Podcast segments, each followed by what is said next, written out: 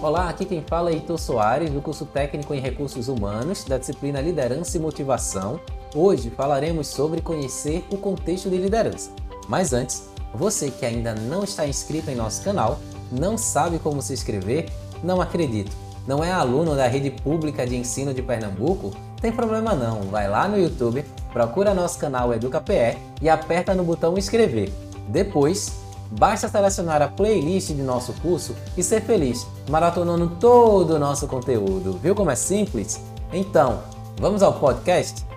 Certo dia, estava lembrando de minha infância, das brincadeiras na rua com os meus primos e amigos, as aventuras que tínhamos nas férias. Era muito massa. Alguém sempre tinha uma intenção boa, divertida, criativa e recheada de astúcia.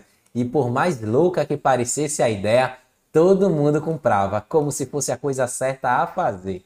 Às vezes nos dávamos bem, outras vezes nem tanto, mas depois de apanhar de nossas mães, estávamos lá, juntos novamente, após o término de nossos castigos, para novas aventuras. Como era divertido! E fico a pensar, como a gente fazia aquelas coisas. Tenho certeza que apesar de sermos criança, sabíamos que algumas brincadeiras não eram 100% de boa. Tudo bem que essas brincadeiras perigosas eram a grande maioria das vezes até as mais divertidas, mas penso que tem um toque de liderança, porque sempre tem um garotinho metido a desenrolado que puxa o bonde, o líder da patotinha. Esse líder ganhava a confiança com a sua presença. Ele estava ali para ganhar e para perder, junto com o time, se bem que aquilo lá estava mais para uma gangue. Mas vamos ao pensamento de time. E ao estudarmos, percebemos o que meio que sempre soubemos, que o papel do líder é engajar, motivar, instigar. Ele é a figura responsável por dar liga à equipe, por incentivar, encorajar, despertar, acolher e estimular, tudo ao mesmo tempo tudo conforme a necessidade.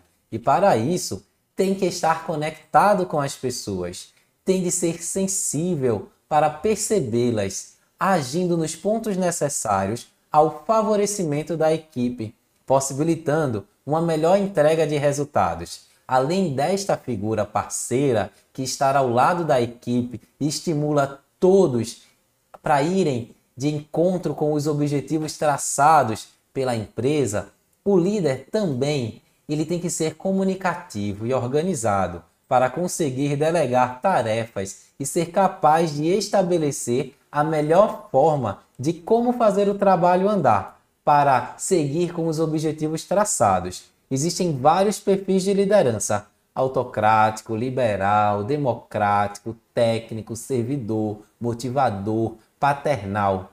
E você encontra todos eles no nosso e-book mas o que temos de ter em mente é que esse tipo é, ele não atua de forma isolada. Acredito que um líder tem de ter um pouco de cada perfil e saber modular, moldar, estar, é, estabelecer links com esses, entre esses perfis conforme a ocasião, necessidade, o tipo de interação e o objetivo dela. Ou seja, o segredo de um bom líder está na comunicação. E você, já pensou como amo da sua comunicação? Compartilhe conosco, vai lá no AVA e conta a tua história. E então, estudante, curtiu esses conceitos? Espero que sim. Agora, vai lá, dá uma olhadinha no e-book na competência 2 para conhecer um pouco mais dos conceitos, finalidades, premissas e dinâmicas né, de um processo de liderança. Nos vemos lá e até a próxima!